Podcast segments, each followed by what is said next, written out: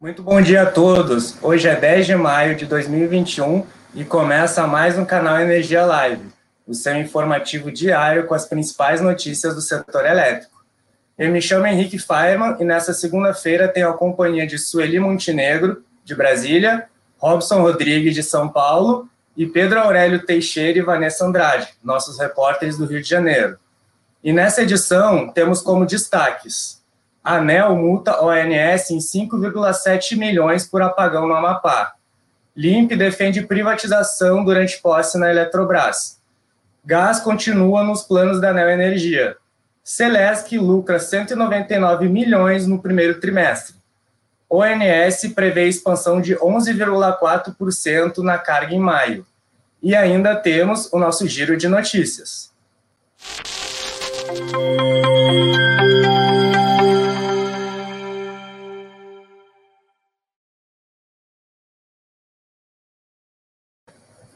Muito bom dia a todos. Agora são 10 horas da manhã e estamos começando o canal Energia Live dessa segunda-feira, 10 de maio.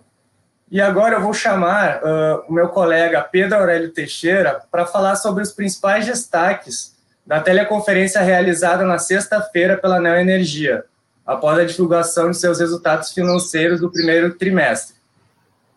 Uh, e aí, Pedro, quais são os principais destaques aí do, da teleconferência da Neo Energia.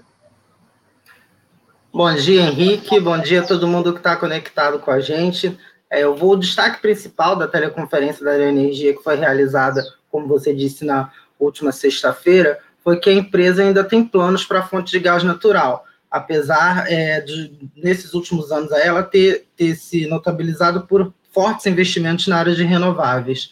O Mário Ruistagli, o CEO da empresa, ele revelou que a a termoelétrica da Pernambuco, a Termop, é, a Neoenergia ainda tem planos para essa usina. Ele pensa em inscrevê-la nos próximos leilões de energia, aí, no caso, leilão de, de, de capacidade, tentar colocar, tentar prorrogar a, a operação dessa termoelétrica, que vai ter que os, cujos contratos elas vence, vão vencer nos próximos anos. Então, ele quer, ele, na teleconferência, deixou claro que quer prorrogar aí a operação da, da Termop nos próximos anos, que atualmente ela tem contrato com, a, com duas distribuidoras que também são do Grupo Neo Energia. Uma outra é, possibilidade é de um, um projeto que tem estudo de desenvolver uma segunda unidade da Termop, que aí a, a Neo Energia atuaria em algum tipo de parceria, venderia o projeto e também é, atuaria nessa parte do, do gás natural. Mesmo outro, outra possibilidade que o, Mário Rustagli também é, deixou claro que a usina também poderia ser vendida, caso aparecesse uma boa oferta. Então, no caso, esse foi o principal destaque aí, que no caso a, a Neoenergia ainda tem planos aí para essa fonte e continua e quer prorrogar aí o funcionamento da termoelétrica Pernambuco. Falando agora de Celeste, Henrique, a Celeste ela apresentou no final da, da sexta-feira seus resultados financeiros do do primeiro trimestre e ela terminou com um lucro de 199 uh, eh, milhões e 200 mil reais no primeiro trimestre do ano. Esse resultado ele é 38,3 maior do que o, o registrado no mesmo período do ano passado. A receita operacional líquida da Celeste ficou em 2 bilhões e 300 milhões de reais, uh, subindo 19,2%, e o EBITDA ficou em 358 milhões e 100 mil reais, 24,9% ah, acima do que a Celeste teve no primeiro, primeiro trimestre de, de 2020. Na parte de investimentos, uh, a estatal catarinense teve um crescimento de 18,7% nos três primeiros meses do ano, chegando, investindo aí nesse período 153 milhões e 200 mil reais. É, Henrique, Neoenergia e Celeste era o que eu tinha por hoje por aqui. Volto com você. Legal, Pedro. Obrigado pelas informações aí e bom trabalho hoje no Rio de Janeiro. Bom, agora vamos direto para Brasília conversar com a nossa repórter Sueli Montenegro, que traz mais informações sobre a penalidade que o ONS levou pelo apagão no Amapá, que começou em 3 de novembro do ano passado e atingiu aí 13 dos 16 municípios do estado. Bom dia, Sueli. Quais as responsabilidades aí atribuídas ao ONS nesse caso?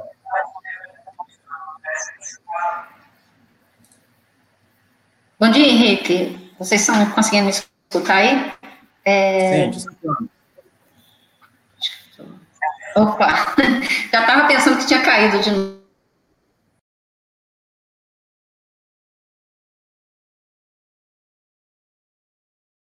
Cinco milhões setecentos mil reais é, por causa do acidente que provocou o blackout no Amapá, no dia 3 de novembro de 2020, né? Essa multa é até maior do que aquela que a ANEL aplicou em fevereiro à, à linha de Macapá Transmissora de Energia, que é a concessionária que opera essa rede aí, da, essa interligação do Amapá com o sistema interligado, né? E foi justamente nessas instalações que ocorreu o acidente, né? A, a LMTE recebeu uma multa de 3 milhões e 600 mil, ou, ou, ou seja, bem menor do que a do ONS, né? A fiscalização do, da ANEL, ela teve como objetivo apurar a situação ah, de confiabilidade das instalações, né, de transmissão, e também as responsabilidades do ONS no apagão, né, ah, lembrando aí que no dia 3, ah, na noite do dia 3 de novembro do ano passado, teve um acidente, né, um, incêndio aí que atingiu dois transformadores da subestação, na capital do estado, né, na subestação Macapá, e um terceiro equipamento que deveria estar em operação estava desligado. Então, assim, não se pôde contar com esse equipamento e aconteceu o que aconteceu. O Estado ficou aí mais de 20 dias para conseguir restabelecer completamente a energia elétrica né, para os consumidores. o que a ANEL está apontando aí nesse auto de infração é de que a, a, o ONS teria descumprido a, procedimentos de rede, né? E, por exemplo, isso inclui não analisar as condições de atendimento das cargas e, e da demanda de, de, energia elétrica do Estado, depois que um dos transformadores da subestação Macapá ficou indisponível, essa indisponibilidade, ela aconteceu em dezembro de 2019, né, era para ter ficado apenas 21 dias desligado para manutenção, mas uh, 10 meses depois, quando aconteceu o acidente, o transformador continuava fora de operação. Então, isso foi determinante aí para agravar o acidente, né? A ANEL também teria, o ENS também teria falhado ao não propor critérios robustos de confiabilidade para o suprimento de energia elétrica no Estado, né? Aquela questão do critério A-1, menos 2. E também a ANEL apontou que o ONS não realizou os estudos elétricos e as análises de rede de simulação para avaliar o desempenho dos sistemas, né, do sistema do Amapá e compatibilizar com isso as restrições elétricas que existiam, então, por causa desse transformador que estava fora de, de operação, né. Ah, o ANS soltou na sexta-feira uma nota, assim que foi divulgada essa, essa multa da ANEL, dizendo que vai prestar todos os esclarecimentos e, e apresentar evidências para demonstrar que ele atuou corretamente nessa, nessa situação, né, e atuou corretamente conforme suas atribuições, ah, enfim, eles têm aí 10 dias para recorrer e, e ah, foi isso que o, ONS, disse que vai fazer, vai, vai, recorrer dentro desse prazo, né? Só lembrando que existe um, uma auditoria em curso no, no Tribunal de Contas da União, justamente para apurar as responsabilidades, não apenas do ONS, mas de todos os outros órgãos do setor, ah, nessa questão do, do acidente do Amapá, né? Tanto a ANEL na questão da fiscalização, quanto o EPE na questão do planejamento e o ONS na questão da operação do sistema, contribuindo aí também para, de certa forma, para o planejamento ao definir o que precisa ser feito em cada instalação. É isso, Henrique. Sobre esse assunto, é o que eu teria para te relatar. Legal, Sueli. Obrigado. Estaremos atentos aí, né, aos próximos desdobramentos. Eu queria pedir para tu ficar um pouco mais com a gente, Sueli, para falar mais sobre a posse do novo presidente da Eletrobras, Rodrigo Limpe, que chegou já falando na privatização.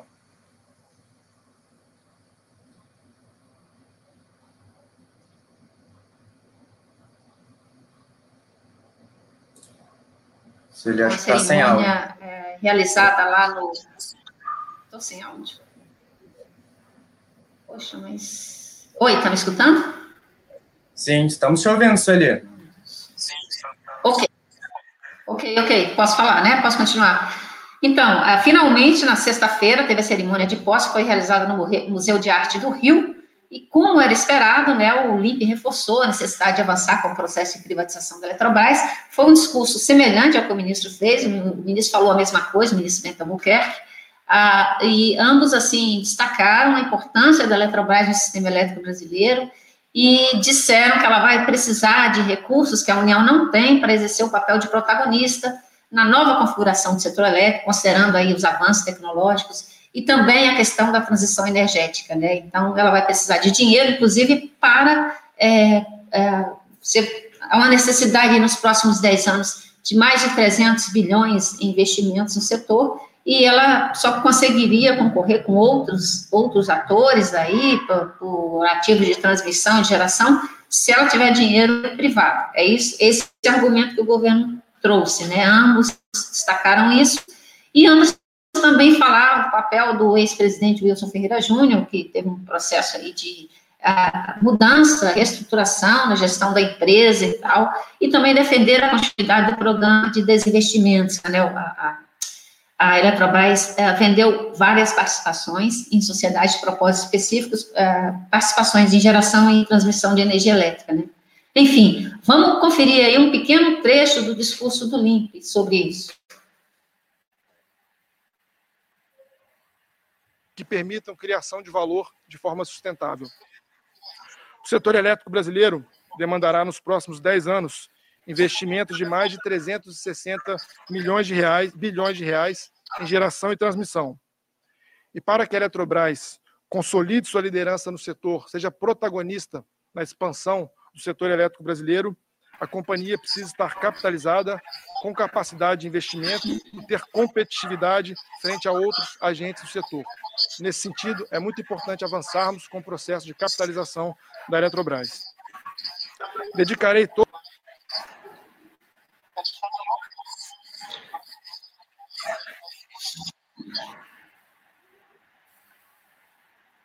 Bom, isso aí.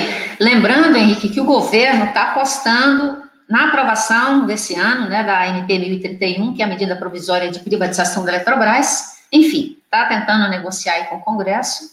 Ah, e a gente vai acompanhar esse desdobramento aí dessa, desse, dessa proposta, para ver se realmente ela vai caminhar ou não. É isso aí, volto contigo. Legal, Sueli. Obrigado aí pela participação. E logo mais eu te chamo para a nossa agenda da semana. Bom, agora falando sobre a operação do sistema, a revisão semanal do Programa Mensal de Operação do ONS indica aumento de dois dígitos de carga para maio em todos os submercados e redução das vazões bem abaixo da média histórica, dando continuidade aí ao cenário de pressão hídrica que o país vem vivendo. Quem traz mais detalhes sobre esse assunto é o repórter Robson Rodrigues, diretamente de São Paulo. Bom dia, Robson. Quais são os principais destaques aí desse PMO sobre a segunda semana de maio? Bom dia, Henrique, tudo bem? Bom dia a todos que nos assistem no canal Energia Live. Justamente, Henrique, ao passo que o operador nacional do sistema prevê um incremento na carga, os reservatórios do Brasil continuam sofrendo com uma baixa histórica no volume de água, né? A pior dos últimos 91 anos. É, isso foi o que apontou a primeira revisão semanal do Programa Mensal de Operação.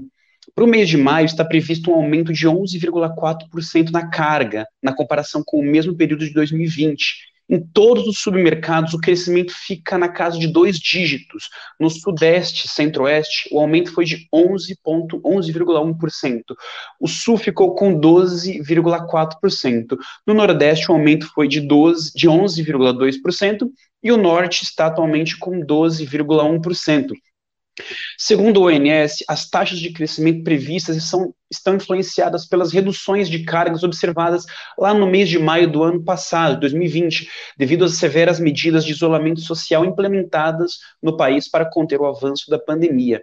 Já os volumes de vazões estimadas para o final do mês de maio estão também abaixo da média histórica, por conta do cenário de previsão hídrica que o país está passando. O mais elevado está no norte, com 82% da média de longo termo. É, na outra ponta, é, o Sul está apenas com 25%. Né? E por conta disso, o acionamento de termoelétricas é inevitável. A estimativa de despacho térmico apontado no sumário do PMO é de 4,53 é, megawatts médios.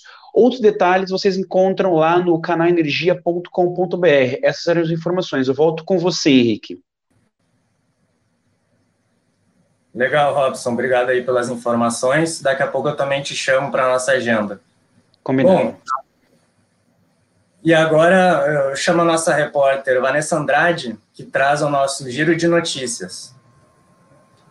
Bom dia, Vanessa. Como está aí o nosso giro nessa segunda-feira? Sim, bom dia, Henrique, bom dia a todos. O nosso giro de notícias começa pela EDPSP. A companhia anunciou Cristiane Fernandes como a nova diretora de sua distribuidora em São Paulo. A executiva possui 20 anos de experiência no setor e vai liderar um investimento recorde de 3 bilhões de reais. Sob a liderança de Cristiane, a empresa terá como foco a expansão da rede, preparando o sistema elétrico para o desenvolvimento das 28 cidades da sua área de atuação. O nosso segundo destaque é sobre a Delta Energia Administração de Recursos, que anunciou novos executivos. Rogério Queiroz vai ocupar a presidência da companhia e Alberto Zoffman vai assumir o cargo de vice-presidente da gestora e será também o responsável pela área de produtos. Em nota, a empresa informou que seu objetivo é captar 5 bilhões de reais em cinco anos. O antigo presidente, Luiz Fernando Leone Viana, que estava no comando da gestora, vai assumir a presidência da Delta Geração com foco no mercado de geração e de gás natural no Brasil. E por último, o grupo Enel registrou uma perda de receita de 14,4% no primeiro trimestre de 2021, totalizando 17 bilhões de euros. A companhia também registrou queda no lucro líquido, totalizando 1 bilhão e 17 milhões de euros, uma queda de 5,7% em relação a igual período de 2020. Bem, Henrique, esse foi o nosso giro, eu volto com você. Obrigado, Vanessa. Bom trabalho aí no Rio de Janeiro. Bom, como hoje é segunda-feira, eu chamo agora para dividir a tela comigo novamente Sueli Montenegro e Robson Rodrigues para falarmos aí da agenda da semana do setor. Vamos começar contigo, Sueli. O que teremos em Brasília nos próximos dias? Bom, vamos lá então, Henrique. É, pela segunda semana consecutiva, a gente vai ter uma pauta bem fraca aí da reunião da ANEL, tanto que eu vou destacar aqui apenas dois itens. Ah, o primeiro é a avaliação da classificação das instalações de conexão da subestação Boa Vista, que faz parte do sistema isolado de Roraima, é uma subestação da Eletronorte, né? O processo também ele trata do estabelecimento de encargos de uso para instalações de transmissão compartilhadas entre a Roraima Energia e a usina termoelétrica Jaguatirica 2. O segundo ponto é o resultado da consulta pública que trata de, uh, do aprimoramento das regras de pagamento dos estudos que subsidiam né, uh, os leilões de transmissão de energia elétrica ah, são apenas esses dois pontos. Ah, no Congresso Nacional, o destaque deve ser a pauta da Câmara, com dois temas importantes. Ah, o presidente da Câmara dos Deputados, Arthur Lira, anunciou na, na quinta-feira passada, após a reunião de líderes, que vai pautar essa semana a proposta da nova lei de licenciamento ambiental, é um projeto polêmico, já está na quarta adesão do substitutivo do deputado Kim Kataguiri, então vamos ver como é que vai ser esse, esse debate lá, né? Ah, o Lira também, ele pautou a votação do PL 5829, né, que uhum. cria o marco legal da mini e microgeração distribuída. É uma novela que a gente está vendo aí há semanas, houve uma tentativa de votação na semana passada, que fracassou por falta de consenso, e para você ver... Bom, acho que Sueli, no finalzinho da sua fala, teve um problema de conexão. Bom, Robson, agora vamos contigo aí. O que, é que nós vamos ter na agenda da CCE e dos resultados aí dos balanços financeiros né, das empresas? Sim, Henrique. Perdão. É, na agenda da CCE, eu destaco três eventos importantes. Hoje nós temos a data limite para a divulgação dos pré-relatórios de perdão, dos relatórios de pré-liquidação de Angra 1 e 2. Na quarta-feira, teremos a data limite para a divulgação dos valores, a liquidade, a energia reserva, e também na, no dia seguinte, na quinta, acontece a liquida, liquidação reserva do MCSD de energia existente. Henrique, essa semana também é, acontecem os resultados de diversas outras empresas. Hoje nós temos aí os resultados da Alupar, na quarta-feira temos Aeres, EDP, Eletrobras, Equatorial e Eneva. Na quinta-feira, Petrobras, Energias e Light. E a sexta-feira fecha com os resultados da CEMIG. Volto contigo, Henrique. Legal, Robson, obrigado. Agora vamos tentar fazer conexão de novo com a Sueli. Voltou, Sueli.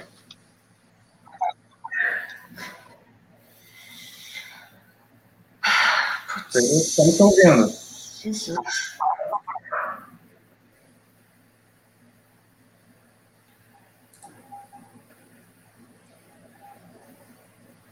Acho que a Sueli está sem áudio ou... Bom, acho que Sueli teve novamente um problema de conexão. Uh, vamos falar agora sobre lembrar, né, que hoje ainda está acontecendo é o último dia do workshop PSR Canal Energia e também teremos nessa semana o evento Energy Tech Talks na quarta-feira às 10 horas da manhã. Um evento que é promovido pelo grupo Canal Energia e que terá como assunto principal a vanguarda da geração eólica offshore. E eu encerro agora aqui minha participação chamando nossa audiência para conferir o canal Energia Entrevista da próxima sexta-feira, dia 14, com André Pepitone, diretor-geral da ANEL, sendo entrevistado pelo nosso repórter Maurício Godoy a partir das duas horas da tarde. Um evento né, que será imperdível. Bom, e assim termina a edição de hoje do canal Energia Live. Muito obrigado a todos que nos acompanham, nos acompanharam, né? E lembrando aos nossos seguidores que, além de assistir ao vivo pelo Twitter, YouTube e no Facebook dos eventos Brasil Wind Power e Energy Solution Show, a gravação dos programas está disponível no nosso perfil no Instagram, canal Energia Oficial, e em podcast no Spotify. Para conferir mais detalhes sobre essas e muitas outras notícias do setor elétrico, acesse o nosso portal de notícias. O endereço você já sabe, é canalenergia.com.br. Tenham todos um ótimo dia e até amanhã.